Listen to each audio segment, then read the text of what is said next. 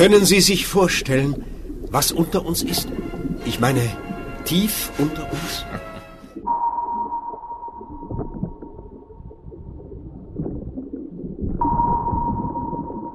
Wenn Sie wollen, werde ich bis in die tiefsten Bereiche vorstoßen.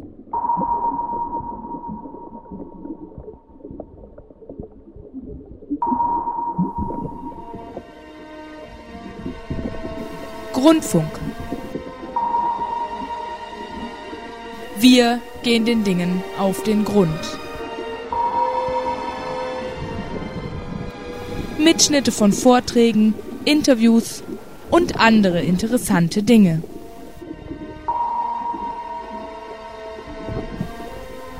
Eine Sendung der Politik- und Inforedaktion des Bermudafunk.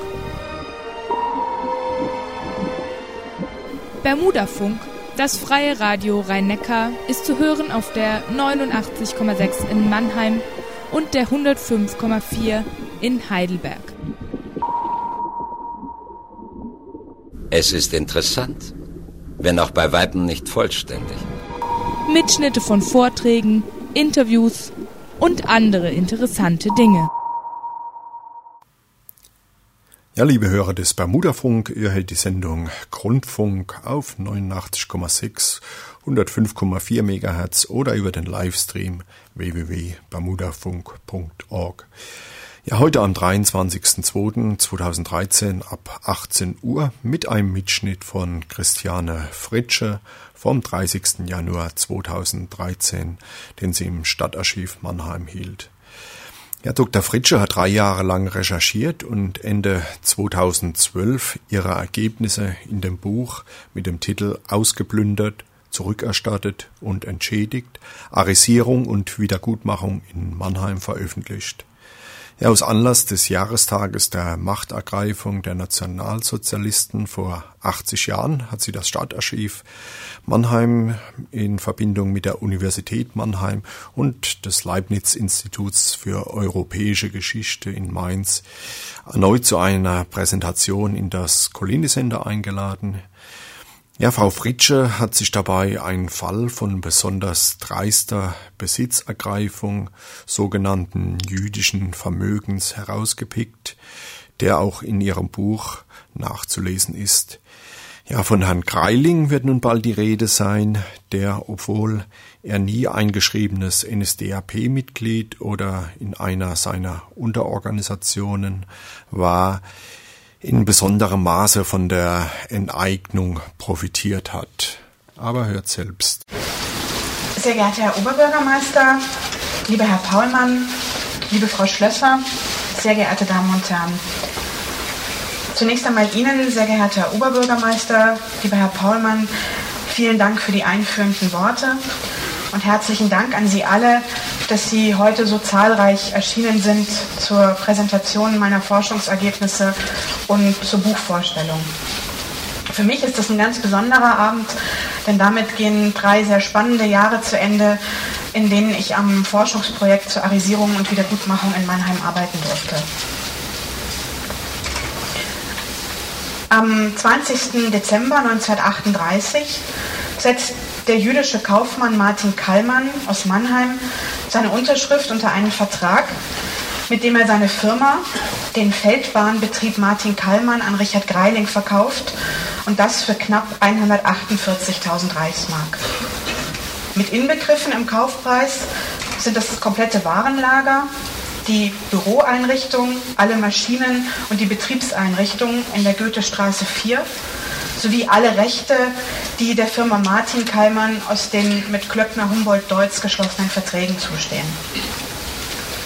Vor allem, weil diese immateriellen Werte nicht vergütet werden, ist der Kaufpreis, so wird es Kallmanns Anwalt nach dem Krieg sagen, ähm, das Absurdeste, was man sich für die Bewertung eines Unternehmens dieser Art vorstellen kann. Doch Greiling zahlt nicht einmal diesen ohnehin schon niedrigen Preis, denn nachträglich zieht er vom Kaufpreis für das Warenlager rund 16.500 Reichsmark ab. Arisierungen wie diese spielten sich in Mannheim in den 30er Jahren tausendfach ab. 1933 lebten in Mannheim 6400 Juden.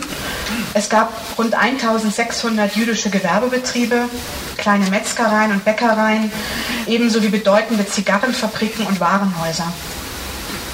Über 1250 Grundstücke waren in jüdischem Besitz.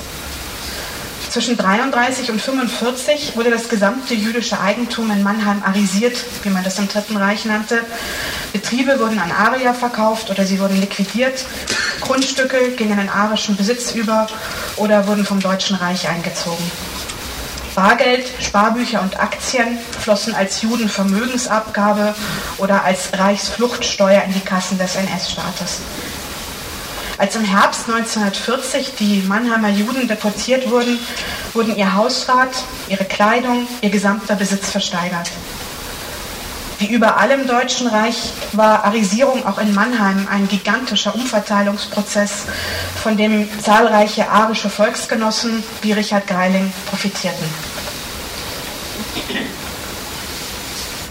Eine der vielen Geschichten, die ich in den letzten drei Jahren für das Forschungsprojekt Arisierung und Wiedergutmachung in Mannheim recherchiert habe, möchte ich Ihnen heute Abend erzählen. Es ist die Geschichte von Martin Kallmann und von Richard Greiling, die Geschichte eines jüdischen Kaufmanns und eines Ariseurs und eine Geschichte, die, wie Sie in den nächsten Minuten sehen werden, in vielerlei Hinsicht aus der Masse der Fälle heraussticht. Kallmanns und Greilings Lebenswege kreuzten sich zweimal. Einmal 1938 bei der Arisierung von Kallmanns Firma und ein zweites Mal in den 50er Jahren im Rückerstattungsverfahren, als sich die beiden Männer noch einmal begegneten. Wer waren diese beiden Männer? Welche Handlungsspielräume und Möglichkeiten hatten sie jenseits der großen Politik? Diesen Fragen möchte ich in den nächsten Minuten nachgehen. Dabei möchte ich Ihnen zunächst die Lebenswege von Kallmann und Greiling bis 33 vorstellen Anschließend werde ich auf die Jahre im Dritten Reich bis 38 eingehen und dann schildern, wie es zur Arisierung kam. Danach möchte ich Ihnen zeigen, wie es Kallmann in der Emigration erging und Greiling in der Nachkriegszeit, als er sich vor der Entnazifizierungskammer zu verantworten hatte. Und schließlich werde ich das Rückerstattungsverfahren skizzieren, bei dem sich Kallmann und Greiling ein zweites Mal begegneten. Martin Kallmann wurde 1891 in der Provinz Posen geboren. Er lernte in Berlin und Dortmund bei Ohrenstein und Koppel, damals führend auf dem Gebiet des Baus von Lokomotiven und Eisenbahnen. 1914 meldete sich Kallmann freiwillig zur Armee und wurde wenig später von der Heeresgruppe im Elsass beauftragt, die Organisation und die Leitung der Waldbahnen zu übernehmen. Nach dem Ersten Weltkrieg wagte Kallmann in Mannheim den Sprung in die Selbstständigkeit. 1919 gründete er in der Goethestraße 4 mit gerade einmal 27 Jahren die Firma Martin Kallmann. Der Betrieb vertrieb Feldbahnen und Lokomotiven wie diese hier, die Diesellok Erika des Kölner Motorenherstellers Deutz. Kallmann hatte bald schon Verkaufsstellen und Vertreter unter anderem in München, Leipzig, Berlin, Straßburg und Paris. Ein Trumpf war Kallmanns Alleinvertretungsvertrag mit der Klöckner Humboldt Deutz Motoren AG für den Verkauf von Deutz-Lokomotiven in großen Teilen Deutschlands. Neben der Firma Martin Kallmann besaß Kallmann seit Anfang der 20er Jahre zwei weitere Betriebe in Mannheim, die Ferrochemie GmbH und die Süddeutsche Holzverwertungskontrolle GmbH, die eigene Sägewerke betrieb und die unter anderem die Deutsche Reichsbahn belieferte. Der Jahresumsatz der Kallmannschen Betriebe lag bei etwa 2 Millionen Reichsmark. Kallmann war also ein Self-Made-Man, einer, der es aus eigener Kraft weit brachte und darin Richard Kreiding nicht unähnlich. Richard Greiling wurde 1882 als Sohn einer zwölfköpfigen Bauernfamilie in Großtrensen geboren. Nach einer kaufmännischen Ausbildung war er unter anderem in Schwerin tätig. 1919, im selben Jahr also,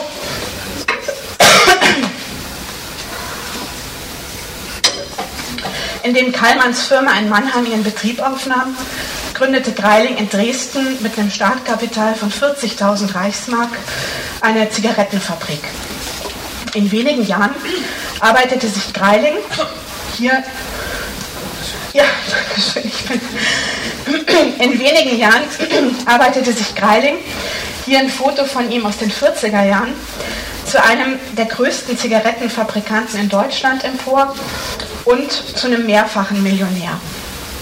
So wurde aus seiner Firma mit anfangs zehn Mitarbeitern im Laufe der 20er Jahre ein richtiges Großunternehmen mit über 4000 Angestellten und der einstige Bauernsohn verdiente nun pro Jahr 4 Millionen Reichsmark. 1929 wurde er bulgarischer Generalkonsul, weil er bis dahin pro Jahr für etwa 10 Millionen Reichsmark bulgarischen Tabak importiert hatte. Allerdings erlitt äh, Greilings rasanter Aufstieg Ende der 20er Jahre einen ersten Dämpfer, denn er war dauerhaft der Konkurrenz mit Remsmar nicht gewachsen und so verkaufte er Ende der 20er Jahre seinen Betrieb ähm, an Remsmar für 8,5 Millionen Reichsmark und siedelte in die Schweiz über. Dort widmete er sich in erster Linie der Geschäftsführung seiner erst zu kurz zuvor erworbenen deutschen Lebensmittelkette, ähm, dem Görlitzer Wareneinkaufsverein. Im Deutschen Reich wurden derweil, wurde derweil Hitler neuer Reichskanzler und nicht wenige jüdische Betriebe litten unmittelbar nach der Machtergreifung unter den Repressionen des NS-Regimes. Zwar gab es erst ab 1938 Gesetze gegen Juden in der Wirtschaft, doch machten zahlreiche Beschränkungen und Diskriminierungen, Repressalien und Schikanen jüdischen Unternehmen schwer zu schaffen. Oft waren sie einem regelrechten Mehrfrontenkampf ausgesetzt und hatten tagtäglich einen zermürbenden Krieg zu kämpfen gegen Banken, Behörden, gegen Lieferanten und Verbände, gegen Konkurrenten ähm, so durften jüdische Unternehmen in der Regel nicht in der NS-Presse inserieren. Sie verloren arische Kunden und Geschäftspartner.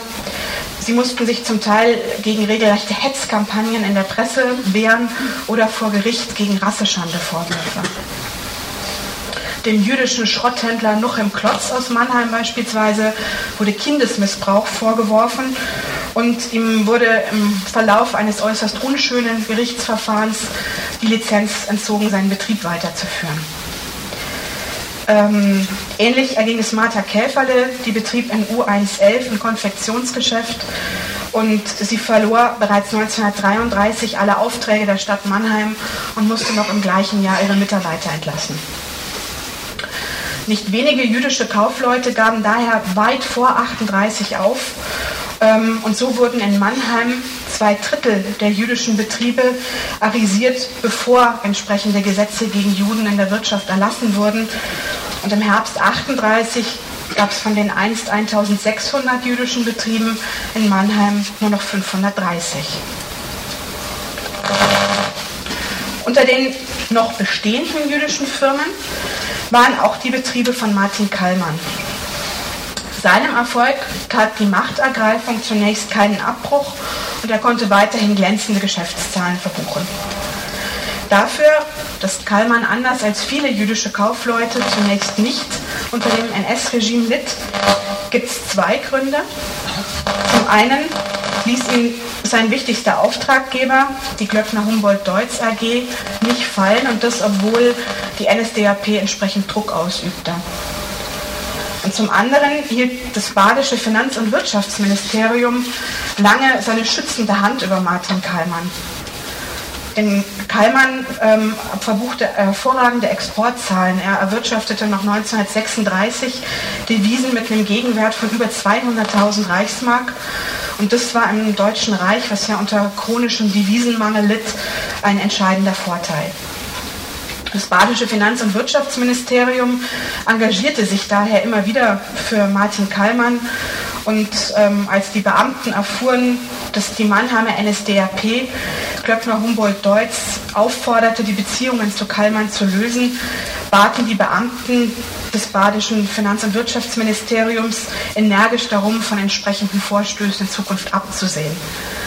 Ein vergleichbares Engagement der Beamten im badischen Finanz- und Wirtschaftsministerium ist für keine andere jüdische Firma aus Mannheim belegt. Wie erging es nun in den 30er Jahren Richard Greiling? Er kehrte 1935 aus der Schweiz zurück nach Deutschland. Und er erwarb zwischen Februar 36 und Januar 39 neben jüdischem Grundbesitz nicht weniger als fünf jüdische Firmen, die ich hier auf dieser Folie aufgelistet habe. Darunter unter anderem die Mannheimer Korsettfabrik Eugen und Hermann Herbst GmbH, die mit 1000 Angestellten der zweitgrößte Betrieb seiner Art in ganz Deutschland war, sowie die ebenfalls in Mannheim ansässige Schuhfabrik Herbst AG. Außerhalb von Mannheim kaufte Greiling die Korsettfabrik Lewinger und Feidel aus Frankfurt am Main und die Schuhfabrik Langermann und Dorndorf aus Zweibrücken, ähm, die seinerzeit nach Salamander der zweitgrößte Schuhproduzent in Deutschland war. Und im Winter 38 erwarb Richard Greiling dann die Firma von Martin Kallmann. Summa summarum zahlte Greiling für diese fünf jüdischen Betriebe, wer schnell im Kopf rechnen ist, hat es vielleicht schon zusammengezählt, 4,7 Millionen Reichsmark.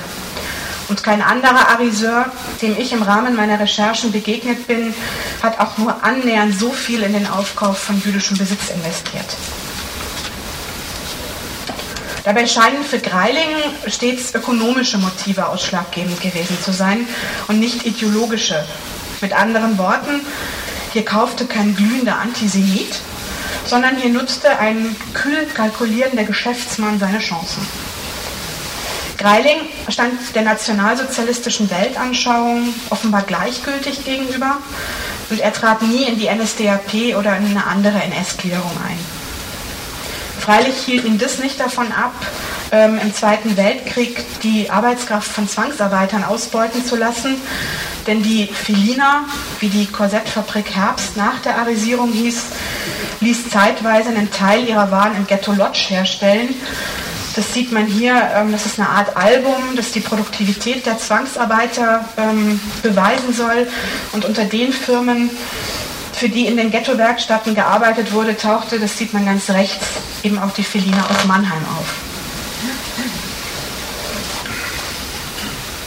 An Greilings Arisierungen ist neben dem schieren Ausmaß zweierlei bemerkenswert, denn er überschritt erstens Stadtgrenzen und zweitens Branchengrenzen, was sehr ungewöhnlich war.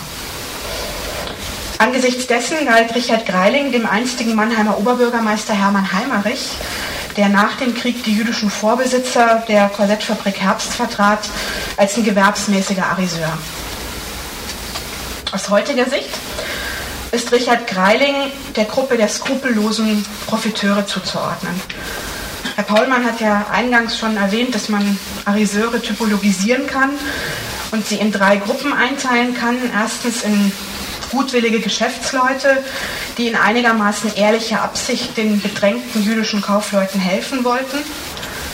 Die zweite und mit Abstand größte Gruppe, das waren die aktiven Opportunisten, die eine günstige Gelegenheit erkannten und zugriffen, die aber zusätzlich zu den politischen und gesellschaftlichen Rahmenbedingungen keinen individuellen Druck ausübten. Und die letzte Gruppe, der eben auch Richard Greiling zuzuordnen ist, das waren die skrupellosen Profiteure, die jüdische Verkäufer massiv unter Druck setzten.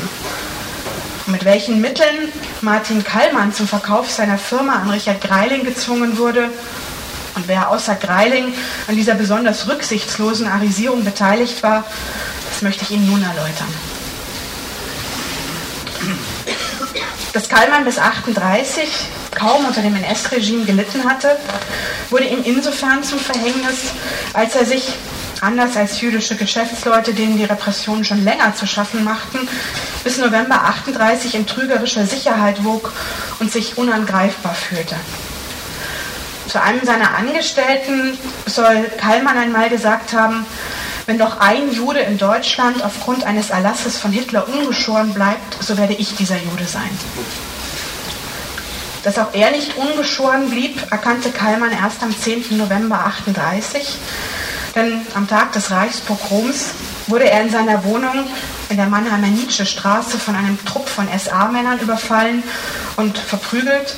Er flüchtete Hals über Kopf mit seiner Familie in die Schweiz. Derweil tauchte in seinem Büro in der Mannheimer Goethestraße 4 ein Herr auf, der sich, so erinnerte sich nach dem Krieg der damalige Buchhalter der Firma, als Walter Jourdan vorstellte und als Bevollmächtigter der NSDAP und Staatskommissar der badischen Regierung.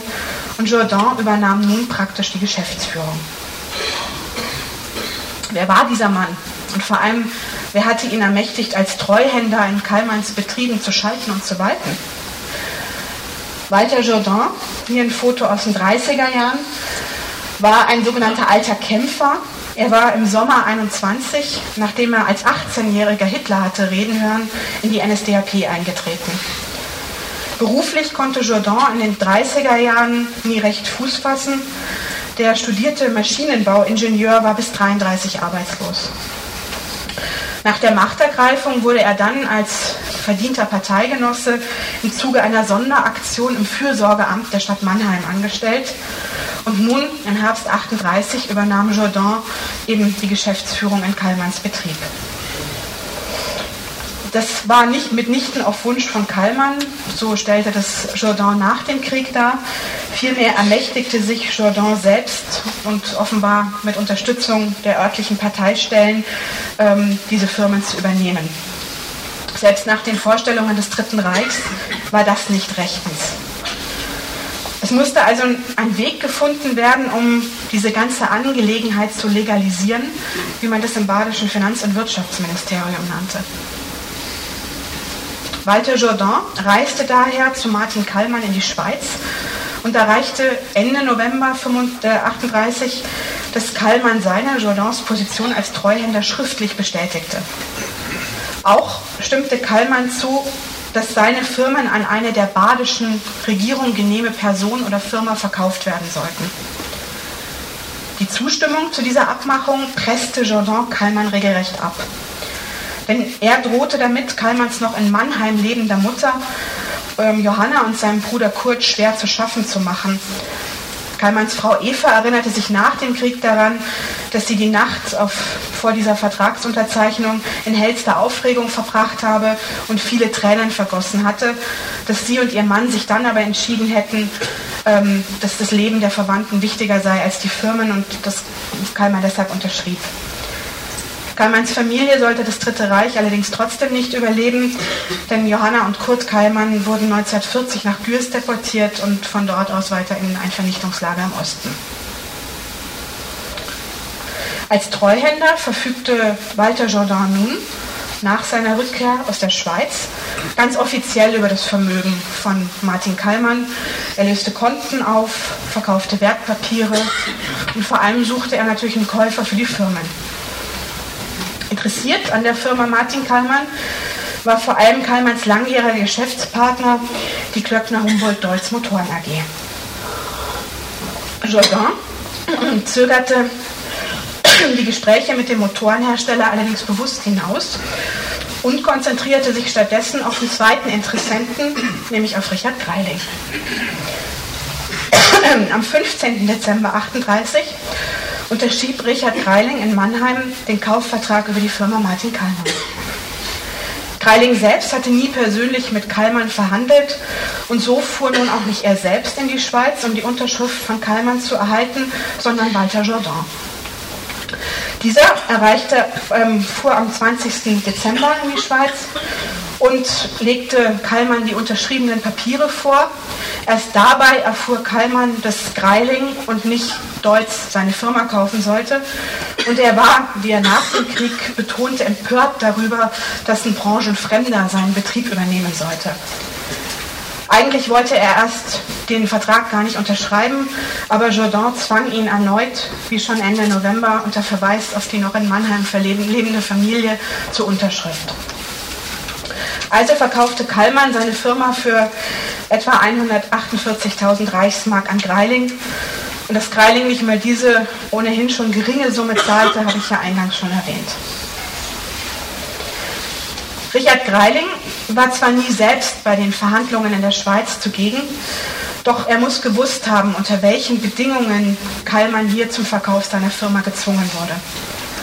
Das Gleiche gilt für die vielen anderen, die an der Arisierung des Kallmannschen Betriebs beteiligt waren.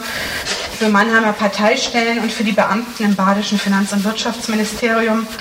Es war also ein ganzes Arisierungsnetzwerk daran beteiligt, Martin Kallmann um seinen Betrieb zu bringen. Nach der Arisierung der Firma Martin Kallmann und der beiden übrigen Betriebe wurde Kallmanns finanzielle Lage immer prekärer. Denn die Erlöse aus den Arisierungen und seine Ersparnisse schmolzen in Windeseile. So hatte Kallmann zahlreiche Abgaben und Steuern an das Deutsche Reich zu leisten. Die Reichsfluchtsteuer schlug bei ihm mit etwa 90.000 Reichsmark zu Buche. Die Judenvermögensabgabe, das war eine nach der Reichspogromnacht verhängte Sühneleistung für alle deutschen Juden mit weiteren fast 160.000 Reichsmark. Bald schon musste sich Kallmann Geld von Freunden leihen, um seinen Lebensunterhalt bestreiten zu können. 1939 emigrierten Kallmanns von der Schweiz nach Paris.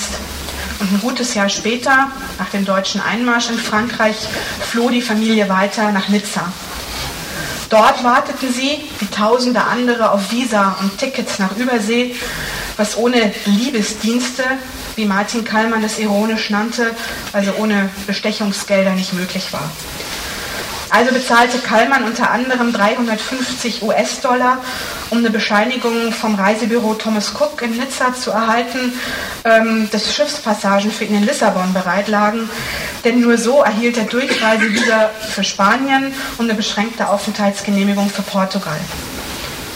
Im Sommer 41 schließlich traf die Familie Kallmann dann in Lissabon ein und ging dort an Bord eines Schiffes, das sie in Sicherheit, nämlich nach New York, brachte. Kallmann fand dort erst 1943 Arbeit und hielt sich und seine Familie mühsam mit einem kleinen Angestellten-Salär über Wasser. Denn inzwischen war das, was im Deutschen Reich noch von seinem Vermögen übrig geblieben war, verloren. 1941 verlier, ver, ver, verfiel der ganze Rest ans Deutsche Reich. Ähm, und Kallmann, der einst ein erfolgreicher Unternehmer gewesen war, stand nun als armer Mann in New York da. Richard Greiling in Mannheim, konnte sich derweil über Gewinne bei der Rheinischen Feldbahnen Greiling und Co. KG freuen, wie Kallmanns Firma nach der Arisierung hieß. Ein Gutachter gab Anfang der 50er Jahre den steuerlichen Reingewinn zwischen 39 und 48 mit 900.000 Reichsmark an. Allerdings wurden nur wenige Monate nach der Kapitulation im Herbst 45 sehr schwere Vorwürfe gegen Richard Greiling erhoben. Denn im Herbst 45 traf bei der Stadt Mannheim ein anonymer Brief ein, in dem Greiling als Profiteur des NS-Systems bezeichnet wurde. Die anonymen Verfasser listeten die Arisierungsgeschäfte auf, Sie haben die Liste ja vorher auch gesehen, und betonten, Nazi sind nicht nur die PGs, sondern auch die Nutznießer dieses Systems. Vor diesem Hintergrund zog die Stadt Mannheim Erkundigungen über Greiling ein und auch die amerikanische Besatzungsbehörde begann sich für diesen Mann zu interessieren und befragte Greiling mehrfach. Außerdem wurde, obwohl Greiling in keiner einzigen NS-Organisation Mitglied gewesen war, ein Entnazifizierungsverfahren gegen ihn eröffnet. Die Anklage forderte, Greiling als belastet einzustufen und die Hälfte seines Vermögens zu beschlagnahmen. Konkret verwies sie darauf, dass Greiling bei der Arisierung jener fünf jüdischen Firmen auf Kosten der jüdischen Verkäufer übermäßige Vorteile erlangt habe. Daneben versuchte die Anklage zu belegen, dass Greiling, ob zwar nicht Parteimitglied, das NS-Regime dennoch aktiv unterstützt hatte. So spräche allein das schiere Ausmaß der Greilingschen Arisierungen gegen ihn. Schließlich hätte er, so die Anklage, nur deshalb so viele jüdische Betriebe erwerben können, weil er offenbar den Ansprüchen der Partei genügte. Für seine Verteidigung im Entnazifizierungsverfahren konnte Greiling niemand anderen gewinnen als Josef Gentil, einen Mannheimer Rechtsanwalt, der sich im Dritten Reich als Vierteljude nur mühsam über Wasser hatte halten können und nun verteidigte ausgerechnet er, Richard Greiling, im Entnazifizierungsverfahren den mehrfachen Ariseur, über den Hermann Heimerich einmal sagte, dass kein Anwalt, der etwas auf sich hält, einen solchen Mann verteidigen sollte. Gentil wies alle Anschuldigungen gegen Greiling zurück und beantragte Greiling als vom Entnazifizierungsgesetz nicht betroffen einzustufen und das Verfahren einzustellen. Dabei betonten er und Greiling, dass alle Arisierungen freiwillig erfolgt seien und nie sei der erste Schritt von Greiling ausgegangen, vielmehr seien ihm die Firmen regelrecht aufgedrängt worden. Abgesehen davon habe Greiling mit dem Kauf der Betriebe den jüdischen Vorbesitzern die Emigration möglich gemacht und ihnen die Chance für einen Neuanfang im Ausland gegeben. Gentiel war gar der Meinung, Greiling habe, das ist ein wörtliches Zitat, zwar nicht mit dem Willen, aber mit der Wirkung einer Wohltat gehandelt. Greiling selbst hob hervor, dass die jüdischen Besitzer nun in der Emigration gut gehende Geschäfte besäßen, auch nochmal ein wörtliches Zitat, weil sie mein Geld zum Aufbau nutzen konnten. Davon konnte freilich keine Rede sein, denn nicht nur Martin Kallmann, sondern auch die übrigen jüdischen Vorbesitzer schlugen sich in der Emigration mehr schlecht als recht mit dürftig bezahlten Jobs durch. Unterdessen zeigte sich die Spruchkammer vom Plädoyer für Greilings Unschuld unbeeindruckt. Im Februar 1948 reihte sie den Kaufmann in die Gruppe der Minderbelasteten ein und verurteilte ihn zur Zahlung von 100.000 Reichsmark. Greiling galt der Spruchkammer als Nutznießer des nationalsozialistischen Systems.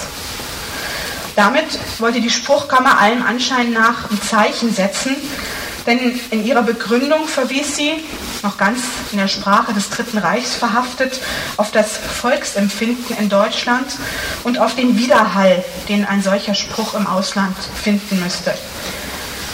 Denn die Kammer wollte ganz offensichtlich zeigen, dass nicht nur ehemalige Parteigenossen, sondern eben auch all jene, die als Ariseure im großen Stil vom NS-System profitiert hatten, nun zur Rechenschaft gezogen werden sollten. Ganz so, wie das jener anonyme Brief an die Stadt Mannheim im Herbst 45 gefordert hatte. Allerdings sollte das von der Spruchkammer gesetzte Zeichen nicht allzu lange Bestand haben, denn Greiling legte Berufung ein und so stufte die Berufungskammer in Karlsruhe ihn im Herbst 48 als vom Entnazifizierungsgesetz nicht betroffen ein und stellte das Verfahren gegen ihn ein.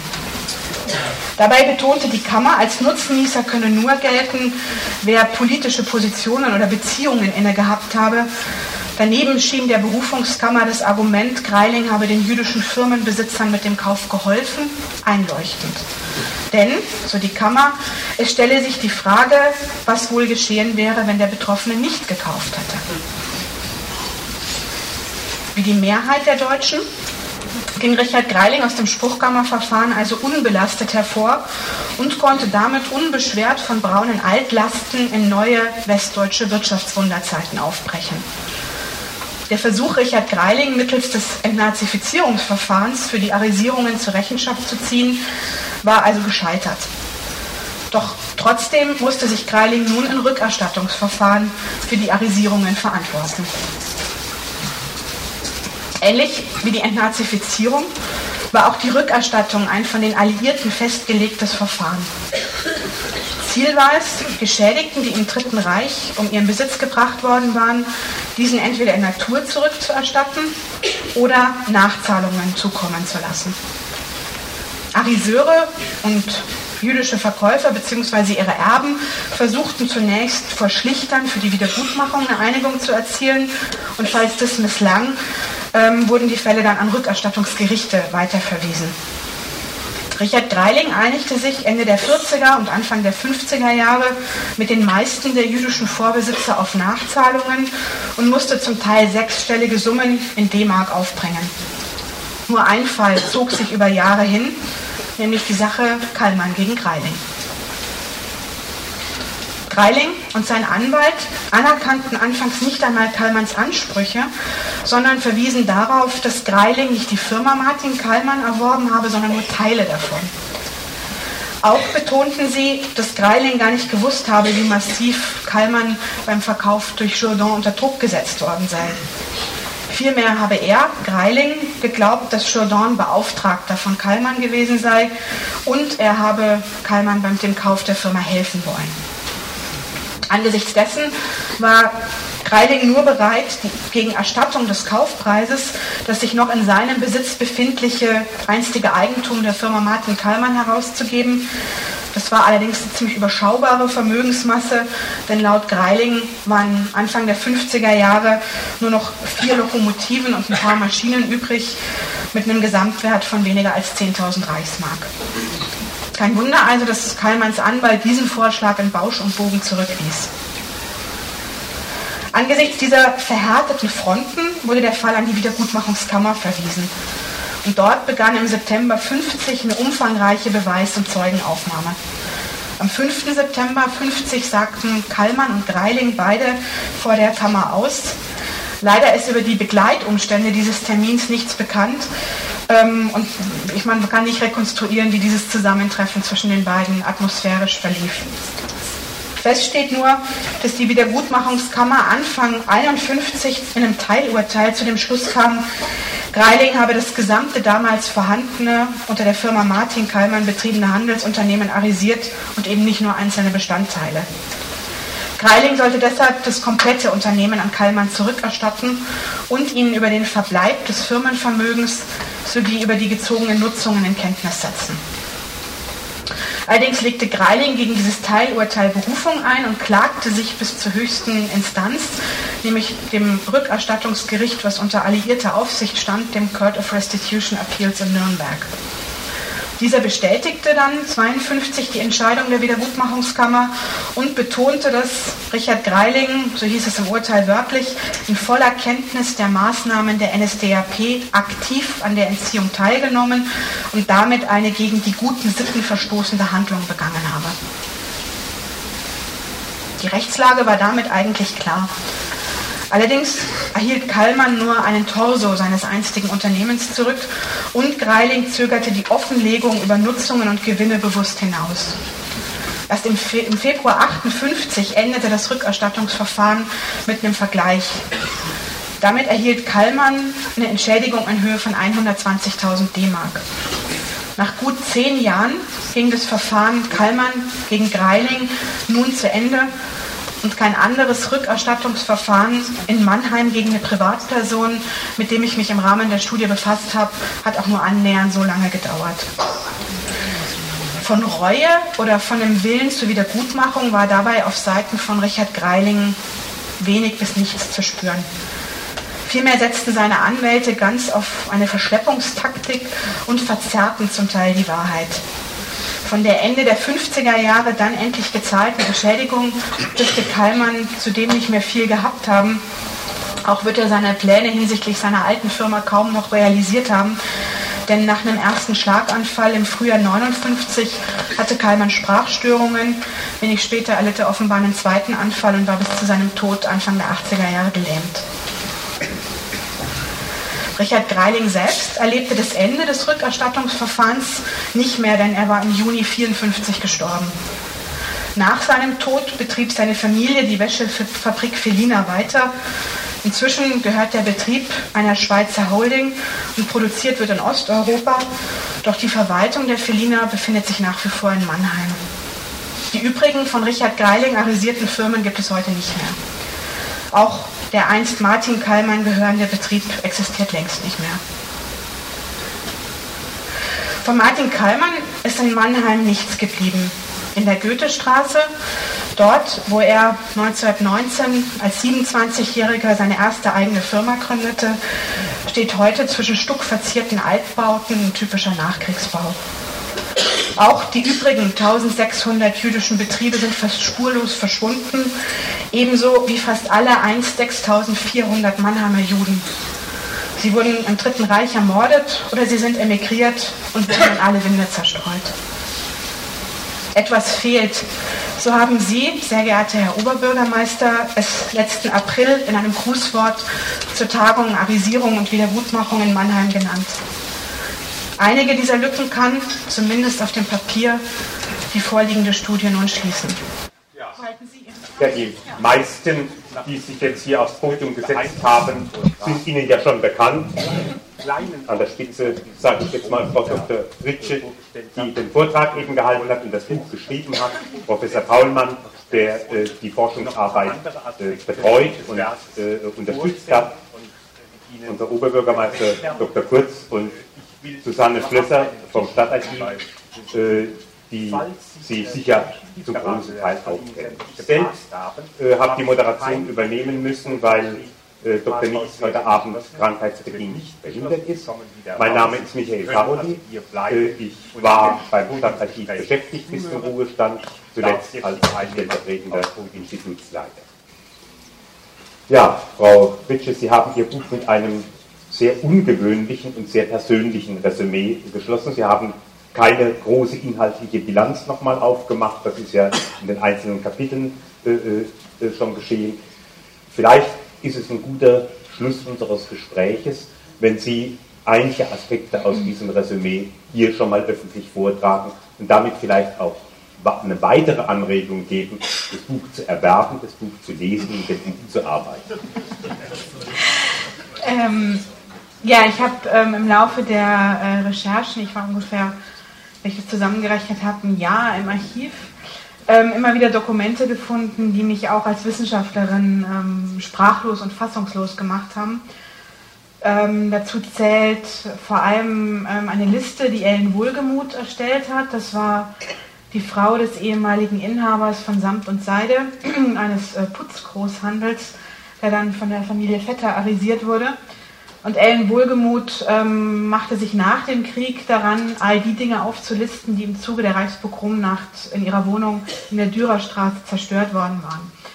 Und auf dieser Liste tauchen äh, Möbel auf, Porzellan, die Möbel wurden zerhackt, das komplette Porzellan wurde zerschlagen, ähm, sodass sich die Familie danach ähm, Teller und Tassen bei Nachbarn borgen musste, weil sie einfach nichts mehr hatte.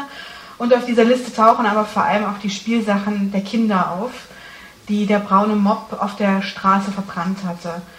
Ähm, diese Liste hat mich, war eines der Dokumente, was mich am stärksten berührt hat. Sehr schwer erträglich sind auch ähm, medizinische Gutachten, die immer wieder in den Wiedergutmachungsakten auftauchen, also Gutachten von Ärzten und Psychiatern, die in der Nachkriegszeit ähm, über jüdische Patienten schreiben und eben über Herzbeschwerden, über Magenbeschwerden, über Panikattacken und Albträume.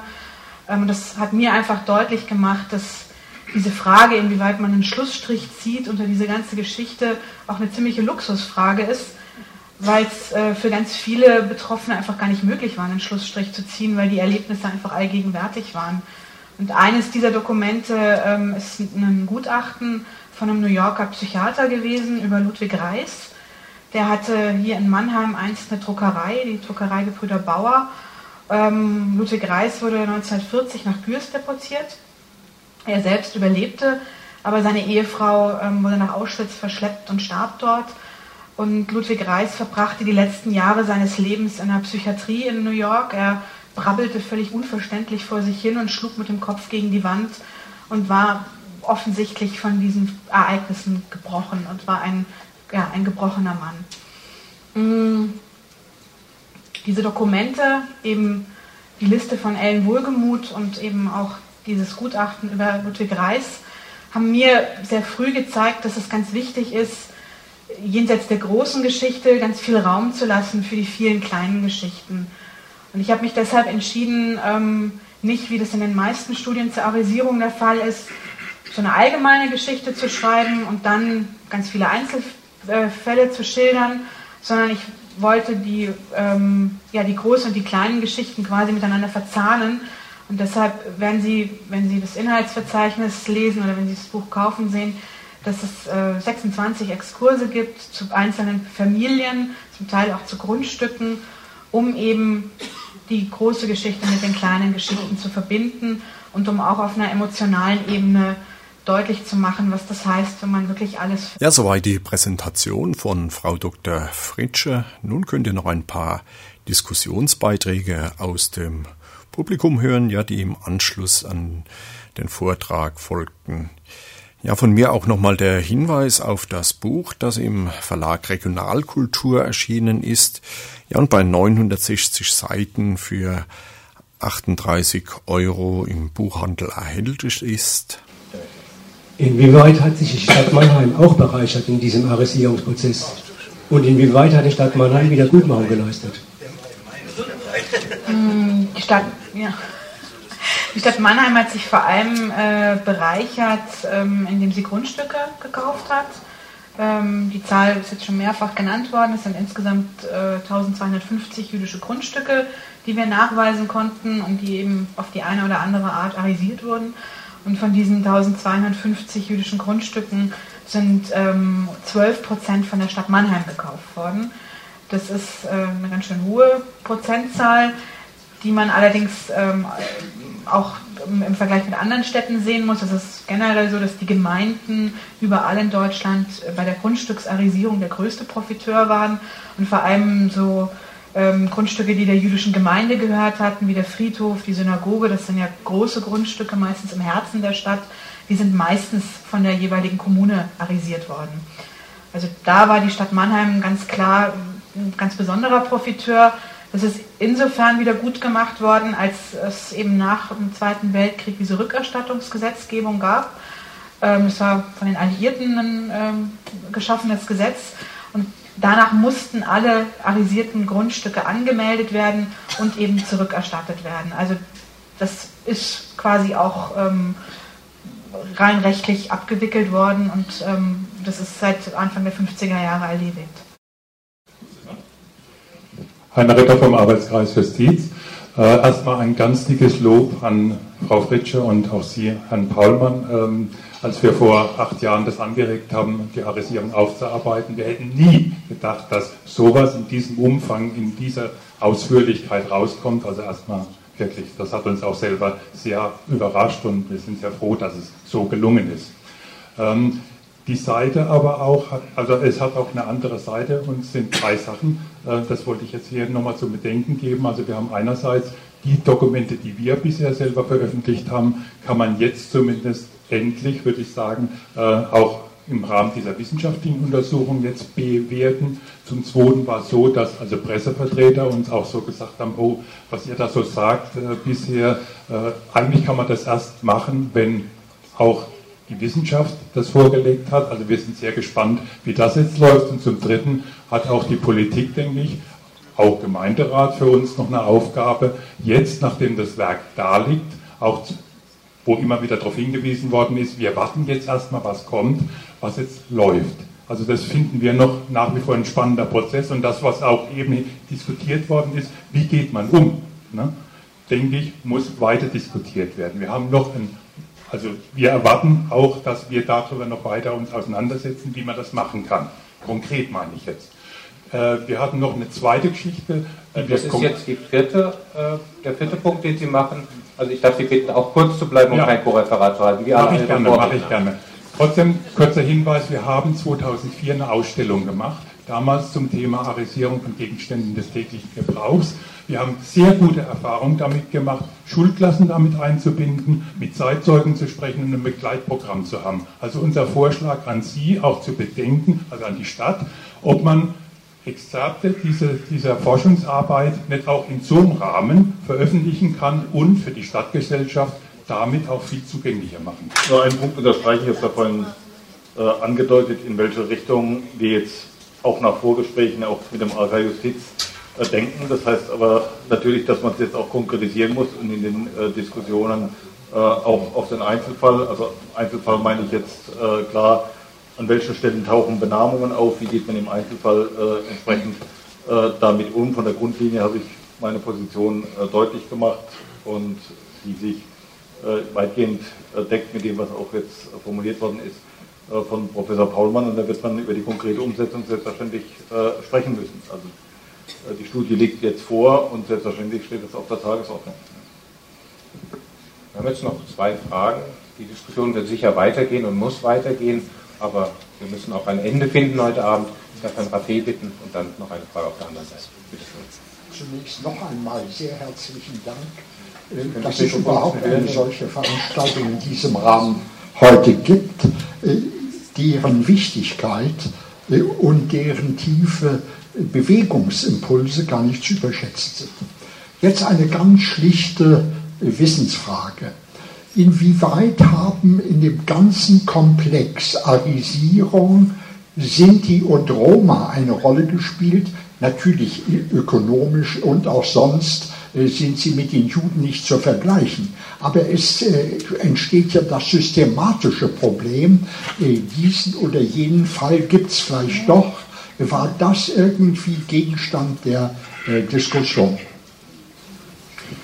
Ähm, mit Sinti und Roma haben wir uns gar nicht beschäftigt, weil es wirklich nur um ähm, jüdischen Besitz ging. Aber es ist tatsächlich so, dass Juden nur eine Gruppe waren, die im Dritten Reich enteignet wurden. Ähm, ich weiß es für Mannheim auch von ähm, der KPD und von der SPD, die hier ja auch Grundbesitz hatten, ähm, Verlage hatten und so weiter, die auch enteignet wurden. Also das muss man auch sehen, dass die Juden nur eine Gruppe waren, nur eine Opfergruppe und das Sinti und Roma natürlich eine genauso betroffene Gruppe waren. Das wäre allerdings ein weiteres Forschungsprojekt, was man anstoßen könnte? Also wir haben ein Forschungsprojekt, äh, da liegt sozusagen der ähm, Entwurf hier schon im Haus und ich gehe davon aus, dass wir 2013 äh, noch eine Studie eröffnen, äh, veröffentlichen können, gemeinsam mit dem Landesverband der Sinti und Roma äh, zum Schicksal der Sinti und Roma in Mannheim. Ich möchte dazu noch ganz kurz was sagen, also was auch die, diese verschiedenen Opfergruppen angeht ähm, bei der Wiedergutmachung, also bei der Entschädigung durch die Bundesrepublik. Das war ja ein behördlicher Prozess, das hat ja auch äh, Herr Professor Paulmann schon erklärt. Ähm, da kommen, kommen die Juden als Opfergruppe insoweit ein Stück besser weg, als in den 50er Jahren selbst äh, dem hartnäckigsten Beamten klar war, dass Juden im Dritten Reich verfolgt worden waren. Das sah bei Sinti und Roma ganz anders aus, denn die hatten mit massiven Vorurteilen zu kämpfen weil sie eben immer noch als Zigeuner galten, die sowieso betrogen. Und das ist zum Teil ungeheuerlich, mit was für Vorurteilen Sinti und Roma bis weit in die 60er, 70er Jahre hinein im Wiedergutmachungsverfahren konfrontiert wurden. Bitte schön. Was passierte denn eigentlich mit den Belegschaften in den arisierten Betrieben? Wurden die auch sozusagen arisiert sehr zeitnah oder hat man einfach gesagt, die sind erfolgreich, dann lässt man einfach den wirtschaftlichen Erfolg weiterlaufen? Also in der Regel bedeutet eine Arisierung von einem Unternehmen, dass äh, die jüdischen Arbeitnehmer relativ zügig gekündigt wurden. Ähm, das war für Juden dann entsprechend schwer, einen neuen Job zu finden. Und das führte dazu, dass es, ähm, man spricht auch davon, dass so ein jüdischer Wirtschaftssektor entstanden ist, weil Juden, wenn sie eben in einer arisierten Firma gearbeitet hatten und ihren Job verloren, nur noch bei anderen jüdischen Firmen wieder, ähm, ja, wieder unterkamen. Also das bedeutet, dass Arisierung nicht nur für den Firmeninhaber ein schwerer Schlag war, sondern auch für die, für die jüdischen Arbeitnehmer. Es geht zum Teil auch so weit, dass ähm, Juden fristlos dann gekündigt wurden nach der Arisierung.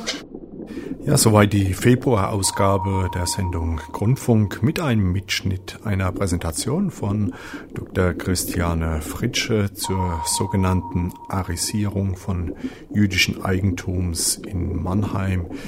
Ja, ein Stück Musik gibt's jetzt noch zum Abschluss. Die Band Eaters mit dem Stück Optimum ja als Creative Commons Produktion beim schottischen Label Black Lantern Music erschienen. Ja, und dort oder auch bei freemusicarchive.org frei downloadbar. Ja, auch diese Sendung könnt ihr nachhören bzw. herunterladen bei unserem Portal der Freien Radios www.freie-radios.net. Ja, und wenn ihr dort das Stichwort Arisierungen in Mannheim eingibt, werdet ihr ja auch noch drei weitere Interviews finden, die ich mit Frau Fritsche geführt hatte. Ja, und damit verabschiede ich mich. Michael Rasenspieler wünscht euch noch einen schönen Tag und ja, zum Abschluss noch den Hinweis auf die nächste Grundfunksendung dann am 23. März 2013 auch wieder auf eurem Sender Bermudafunk 89,6 oder 105,4 MHz oder weltweit im Livestream www.bermudafunk.org. Tschüss, macht's gut. Es ist interessant, wenn auch bei Weitem nicht vollständig.